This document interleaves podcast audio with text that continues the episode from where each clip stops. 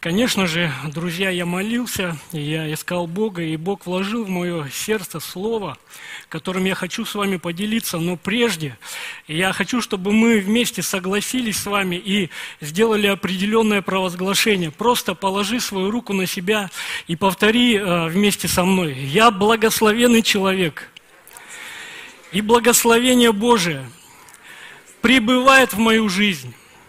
Я благословен при входе. Я благословен при выходе. Я благословен в своем доме. Я благословен на работе. Я благословен в своей церкви. Я благословен в своем времени. Аминь. Слава Богу. И мы с вами действительно живем, друзья, в уникальное время. Я думаю о себе, мне 48 лет, и так сложилось, я а, родился при а, социализме. Я помню, как меня принимали в пионеры – это а, было Забайкалье, и в одном из танковых полков, в котором служил Леонид Ильич Брежнев.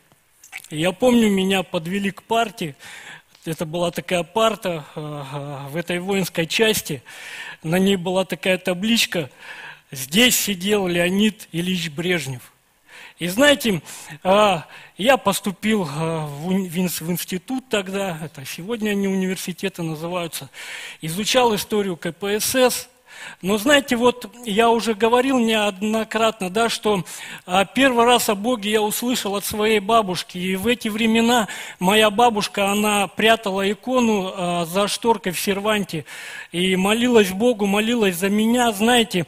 И вот у Бога, друзья, все было под контролем тогда, у Бога все под контролем сегодня, скажите аминь. И знаете, Бог свой контроль не утратил. И у Него есть планы, друзья. У Бога есть планы. Бог является началом, и Бог является концом. Мы знаем, что Бог сотворил Адама, посадил его в Эдеме, начал что-то совершать на земле – и мы знаем, что всему этому, друзья, есть конец. И Бог, знаете, а, у Него свой сценарий. Может быть, ты сегодня живешь в этом сегодняшнем времени, смотришь на то, что происходит вокруг, смотришь на пандемию, на вирусы, которые там передаются, и думаешь, а где Бог? Не утратил ли Он контроль сегодня над ситуацией? И я вам хочу сказать, у Бога все под контролем. У Бога все под контролем. Знаете, мы иногда так ограниченно мыслим, мы думаем о воле Божьей где-то в рамках своего времени, но согласитесь, что а, планы Божьи и его сценарий, он настолько глобальный. Я хочу, чтобы просто мы вместе с вами прочитали одно место. Это Бытие 15 глава с 13 по 16 стих. И здесь написано – при захождении солнца крепкий сон напал на Авраама, и вот напал на него ужас и мрак великий. И сказал Господь Аврааму, знай, что потомки твои будут пришельцами в земле не своей, и поработят их, и будут угнетать их четыреста лет, но я произведу суд над народом, у которого они будут в порабощении, После всего они выйдут с большим имуществом, а ты отойдешь к отцам твоим в мире и будешь погребен в старости доброй. В четвертом роде возвратятся они сюда, ибо мера беззаконий Амареев доселе еще не наполнилась. Друзья, Бог приходит к этому Божьему человеку Аврааму и открывает ему замыслы. Представляете, замыслы, которые касались поколений – мы, он говорит Аврааму о будущем. Сегодня мы с вами читаем в Библии это уже как исполнившуюся историю. И действительно мы знаем, что народ Божий, он 400 лет жил в Египте. Бог открывал замыслы своему человеку. И посмотрите, эти замыслы, они были в том, что евреи на какое-то время были помещены в рабство и были в порабощении – знаете, я думаю, а как воспринимали евреи свое вот именно а, время, в котором они находились в рабстве? Видели ли они эти глобальные Божьи планы? Понимали ли они их? наверное, не молились, просили Бога о помощи. Так и есть, мы об этом так читаем в Библии. И Бог однажды вмешался, послал Моисея. Но смотрите, воля Божья, она настолько глобальная. Она касается поколений, она касается разных времен, друзья. И смотрите, в этих планах Бог просто ждал, пока, представляете, вот как тут написано про Мареев, пока чаша их беззакония, она не наполнится. Евреи были зависимы от того, как вели себя Амареи. И они, представляете, на какое-то время зависели от того, когда же эта чаша их беззаконий наполнится, и Бог вмешается, Бог начнет что-то делать. Интересно, друзья, мы можем читать о замыслах Божьих в Писании. Апостол Павел сказал однажды такие слова. Какое преимущество быть иудеем и какая польза от обрезания? Великая, он сказал, во всех отношениях, а наипаче в том, что им верено Слово Божие. Друзья, Бог открыл нам сценарий развития событий в своем Слове, в Писании. И для нас это сценарий, друзья – он не является, знаете, ну, непонятным, каким-то неясным. Мы должны познавать волю Божью. Мы должны видеть Его планы, Его замыслы. Читая Писание, мы видим, чем все закончится. Бог соберет спасенных на небесах. И интересно, как сказал Авраам, Аврааму Бог, он сказал, они будут какое-то время в порабощении, но после всего они выйдут с большим имуществом, а ты отойдешь в мире. У Бога, друзья, благие планы на нас. И знаете, может быть, ты сегодня смотришь на свою жизнь, на свои трудности, и у тебя куча вопросов к Богу. Я тебе хочу сказать, доверяй Господу.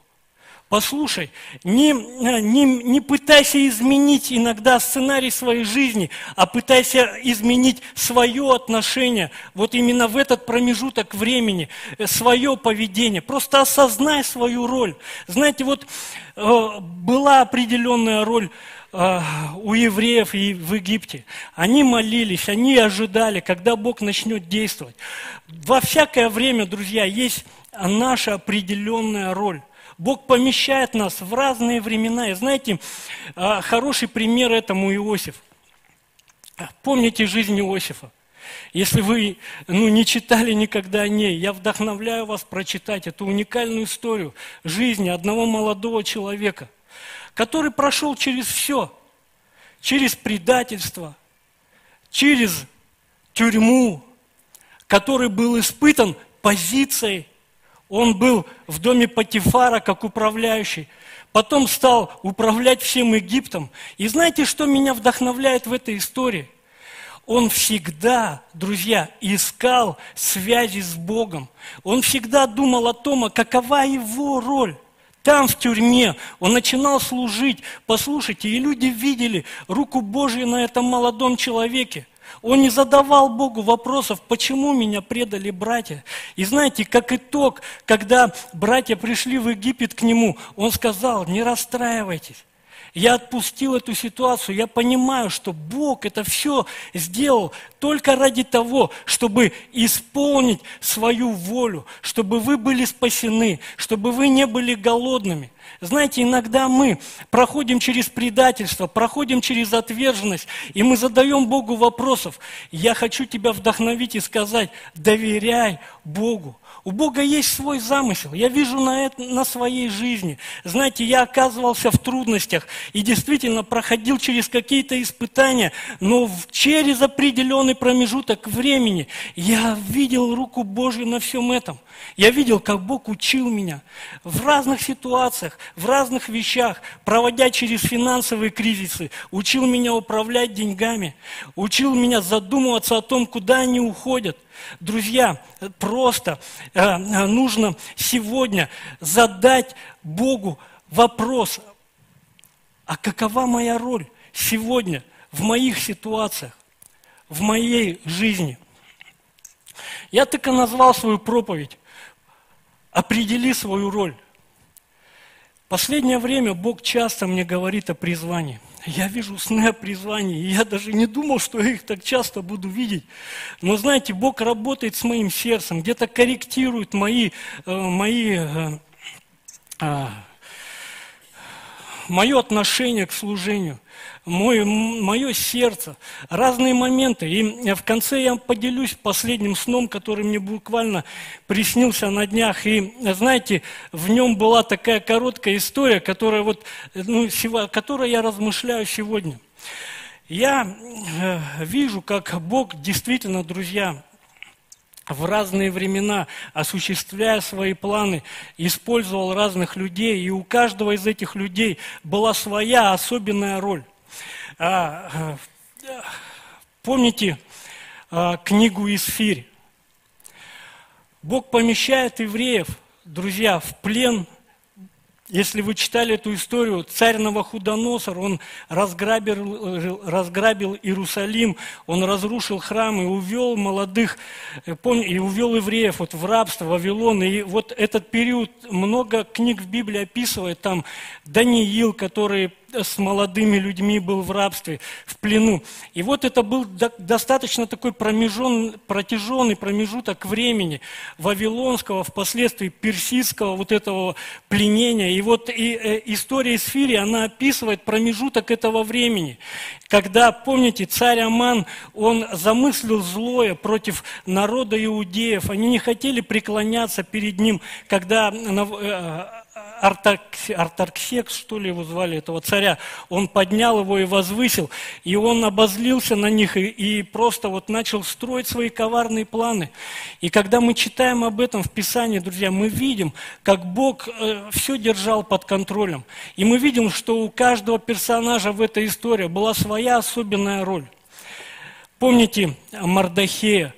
Помните Исфирь, да, Бог поместил Исфирь во дворец э, этого э, царя. И знаете, э, у нее была своя миссия. Это не было случайностью в ее жизни.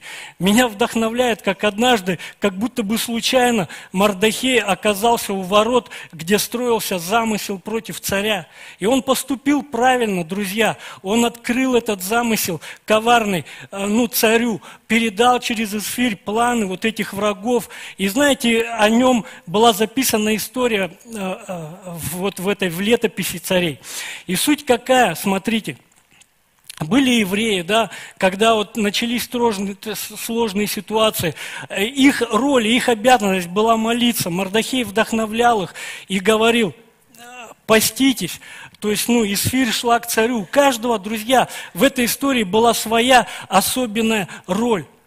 Евреи молились, и Бог действовал. Они взяли пост, и помните, в одну ночь, как будто бы случайно царю не спалось. И царь взял книгу, начал читать, увидел в ней Мардахея. Исфирь, которая в свое время там э, пошла к нему, э, чтобы разговаривать с ним. И я хочу прочитать вот одну, несколько стихов из этой истории. Э, они написаны из Фир в 4 главе 12 по 14 стих. И здесь написано, пересказали Мардахею слова Исфири, и сказал Мардахей в ответ Исфири, не думай, что ты одна спасешься в доме царском из всех иудеев. Если ты промолчишь в это время, то свобода и избавление придет для иудеев из другого места, а ты и дом отца твоего погибнете. И кто знает, не для того ли времени – ты достигла достоинства царского. Что я хочу сказать сегодня, друзья? Простая моя мысль. Случайности не случайны.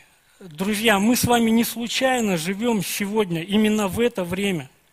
И я знаю точно, что у Бога есть определенная роль для каждого из нас в это время. У Него есть определенная роль для нас, как для церкви. Я чувствую в своем сердце, что сезоны меняются. Они меняются как для церкви, они меняются также лично для каждого из нас. И сегодня наша с вами ответственность определить свою роль в этом сезоне. Мы помолимся в конце простой молитвой. Мы попросим Бога, чтобы Бог показал нам нашу роль сегодня в нашем с вами времени. Какова твоя роль? Во времена, когда бушуют эти кризисы, когда э, вирус этот распространяется. Друзья, есть наша роль во всем этом. И а, сегодня это, наверное, самое правильное, не фокусироваться на проблемах, а вот просто думать о том, а, ну а что я-то могу делать в этих проблемах? Случайности не случайны. Апостол Павел написал однажды, в книге Деяния, вернее, есть такое место, когда он пришел а, в Афины там, и начал проповедовать, он сказал а, людям, от одной крови Бог произвел весь род человеческий для обитания по всему лицу земли, назначив предопределенные времена и пределы их обитанию, дабы они искали Бога, не ощутят ли и не найдут ли, хотя Он и недалеко от каждого из нас. Мы им живем и движемся и существуем, как и некоторые из ваших стихотворцев говорили, мы его род. Друзья, апостол Павел говорит ясно, что Бог предопределил каждому время и предел для обитания Сегодня мы с вами не случайно, может быть, действительно, ну, как-то не сложилось у тебя с родителями, вот, ну, э, может быть, ты вообще рос без родителей, но э, случайности не случайны. Ты не случайно появился на свет. Это Бог предопределил тебе определенное время. Вот сегодня, 2000-е годы, Он определил тебе время, Он определил тебе предел, определил тебе город, определил тебе церковь. Ты сегодня здесь не просто случайно зашедший человек. Знаете, ты сегодня сюда приведен Богом. Я помню, как я в церковь попал. Я вышел за наркотиками, по дороге встретил девушку, она говорит, я хочу квартиру сдать, поехали, найдем человека там, который хочет в нее заехать. И мы с ней сели в такси, поехали, приезжаем, она меня привозит в Чите, такой же храм в протестантский. Я захожу, и первое, куда я попадаю, на собрание для зависимых людей. Случайно? Вот скажите мне, случайно? Не случайно. И знаете, я слышу, как, э, как люди начинают свидетельствовать о том, что Бог избавляет от наркотиков, Бог исцеляет. Я слушал их, и меня ничего из этого не коснулось.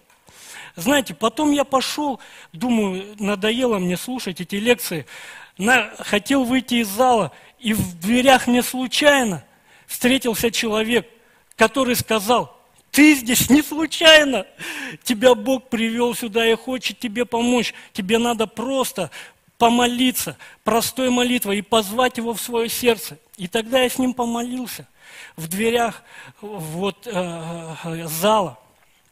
И Дух Святой сошел на меня сразу. Я начал плакать. И правда, вот как будто бы завеса, которая отделяла меня от Бога, внутри она порвалась. Это было не случайно. Бог призвал меня тогда. Друзья, в Чите много лет назад, почти 20 лет, и 20 лет я уже живу с Богом. Бог привел меня в Ачинск. И знаете, у Бога была, ну и у меня в Ачинске была своя роль. Я служил там в реабилитационном центре. Потом меня Бог повел дальше, на миссию в Челябинск. И там у меня была тоже своя роль. Я тоже там продолжал служить. Я помню, как я приехал на миссию, друзья, и я начал искать Бога. Ну, были братья со мной там, и кто-то из них одаренно играл на гитаре, он сразу взял гитару, начал вести прославление, кто-то начал там служить другим своим даром, а я как-то вот не такой был это, не особо одаренный, на гитаре не умел играть. Я начал молиться Богу, и я спрашивал реально, Бог, а какая моя-то роль во всем этом? Я помню, друзья, как однажды Бог проговорил отчетливо в мое сердце. Он сказал, я хочу, чтобы ты стал поддержкой для тех, кто рядом с тобой. Знаете, не религиозно. Это была моя роль тогда. Вот именно в той поместной церкви. Просто быть поддержкой для людей, которые рядом. И я начал поддерживать. Поддерживать своих лидеров, поддерживать своего пастора. И Бог начал поднимать меня. Я помню, как однажды меня поставили за кафедру. Первый раз делиться словом. Послушайте, знаете, дары, они связаны с нашими ролями, друзья. Знаете, когда мы осознаем свою роль, дары начинают проявляться в нашей жизни. Когда ты понимаешь, а что Бог хочет от меня? Простой вопрос сегодня, задай его Богу. Скажи, Бог, а какова моя роль в этой церкви? Какова моя роль в моей домашней группе? Какова моя роль в этом городе? Почему я живу здесь? Сегодня люди жалуются на город, говорят, здесь нет будущего. Друзья, ну я хочу сказать, Бог благословит нас. Я вчера смотрел одно из день рождений церкви, вот я э, долгое время служил в Краеугольном камне, и в Томске там 21 год церкви сейчас, и там проповедовал Сергей Непомнящих, и он, меня так коснулось слова, которое он говорил. Он, он рассказывал притчу Иисуса о том, что, помните, человек нашел жемчужину на поле – и он купил это поле, понимаете, вместе с жемчужиной. И такая крутая мысль, что благословение, оно связано с полем. Бог доверяет нам поле и благословение в нем. И история, которая меня коснулась, он рассказал реальную историю. Один мужчина в Южной Америке, ой, в Южной Африке. Друзья, он очень сильно трудился, у него была семья, у него был участок земли он ну, выращивал какие-то культуры на этом участке земли. И он был такой каменистый, и ему приходилось так много усилий, то есть прилагать, чтобы что-то на этом поле вырастить. Но они не жили бедно там, понимаете, и он эти камни откидывал постоянно черные в сторону, там, пахал эту землю. И однажды какой-то проезжий человек, он приехал и сказал, знаешь, в Индии открыли там какую-то долину алмазную, и говорит, сейчас там продаются эти участки. И тогда этот человек, он э, продал участок, на котором он работал. Он сказал жене, я поеду, я хочу, чтобы ты жила как королева. Я поеду, я куплю там в Индии участок и буду добывать алмазы. Жена ему говорит, да мы неплохо вроде живем, ну на жизнь хватает, куда ты поехал? Он говорит, нет, я хочу, чтобы мои дети лучше жили. И он поехал, представляете, в Индию, что-то у него там не сложилось, он купил участок земли, с алмазами там не получалось, он поехал в другую страну, где вроде бы еще открыли месторождение. Он гонялся вот так вот, и в конце концов он разочарованным покончил жизнь самоубийством и написал своей жене, я ничего не смог добиться. Представляете, а в то же самое время человек, который купил у него участок земли – он обрабатывал его, он также отбрасывал эти камни, и однажды какой-то камень, вот какой-то необычной формы, вот этот черный камень, он ему как-то заинтересовал, он принес его, поставил домой. А, в один день к этому человеку пришел пастор и сказал, а что это у тебя за камень? Он говорит, ты где его взял? Он говорит, да у меня на поле их целая гора этих камней. Он говорит, а ты знаешь, что это не обработанные алмазы? Представляете, это реальная история. И один алмаз, который украшает корону, э, британск, э, корону британской королевы, он именно с этого участка, самый большой алмаз. Представляете, э, мужчина жил на алмазах, он имел это поле, в котором были сокрыты сокровища, но он об этом не знал, он полетел куда-то искать, знаете, лучшей жизни. И, друзья, благословение есть на нашем с вами поле. О, Бог не случайно нас поместил сюда. Бог не злодей, знаешь, и не поместил себя в эту церковь, чтобы ты тут мучился. Бог сокрыл благословение для тебя в этом поле, в этом городе, в этой стране. И знаешь, все, что тебе нужно, тебе нужно копать, может быть, глубже, искать, спрашивать Бога, молиться, быть в зависимости от Него. Бог благословил Иосифа в Египте. И благословил его так, друзья, что, представляете, он стал благословением для своего народа. Бог может нас благословить здесь. Скажите аминь. Его сокровища здесь сокрыты для нас. Давайте мы будем искать их. Давайте мы будем молиться о том, чтобы Бог открывал нам нашу с вами роль на, на нашем с вами уделе, как это, если можно так сказать. Знаете, роль, я посмотрел в Википедии, оно обозначается так, это а, описание ограниченных действий среди множества, выполняемых кем-то или чем-то в рамках определенного процесса. Вот, друзья, знаете, у Бога свои процессы. Знаете, свои процессы, реально, вот, ну, на протяжении времени, свои процессы э, здесь, сегодня, процессы свои в церкви происходят, везде происходят свои процессы. И роль – это наши с вами действия в этих процессах. Наши с вами действия в этих процессах. Я читал про, или рассказывал про Исфирь. Если бы народ не молился, друзья – не знаю, зашла Исфирь, когда к царю, осталась бы она жива или нет. Но суть в чем? Что в, у нас у каждого своя роль здесь. Пользуясь вот случаем в конце, пока осталось у меня 10 минут, я хочу рассказать вот об Энгельсе, о служении. Мы как, мы как церковь ну, планируем в феврале этого месяца начать э, отдельное богослужения нашей церкви вот именно в городе Энгельс. Это не будет отдельная церковь, это будет как второе богослужение нашей церкви. И знаете, как мы его видим? Мы его видим полноценным ну, богослужением вот похожего уровня, так скажу слово, хотел подобрать какого-то. Ну, ну, чтобы ну, не было контраста большого между служением здесь, в Саратове, и служением в Энгельсе. Мы хотим взять культуру, атмосферу нашей церкви и переместить ее в Энгельс. В Энгельсе, друзья, живет много людей. И я знаю сам лично ну, массу людей, которым тяжело ездить до Саратова, по возрасту, по болезни. И они ждут, знаете, когда ну, начнется собрание, чтобы быть частью его. Мы хотим, чтобы это собрание было сразу же ну, количественно не меньше 70-100 человек. И сегодня мы будем говорить об этом часто. Ну, Бог хочет, чтобы кто-то из нас, друзья, просто стал частью всей этой работы. Может быть, посвятился на год, просто ездить на собрание в Энгельс. И может быть это как мини какая-то миссия, знаете, просто год ездить, на год посвятиться, просто стать частью собрания.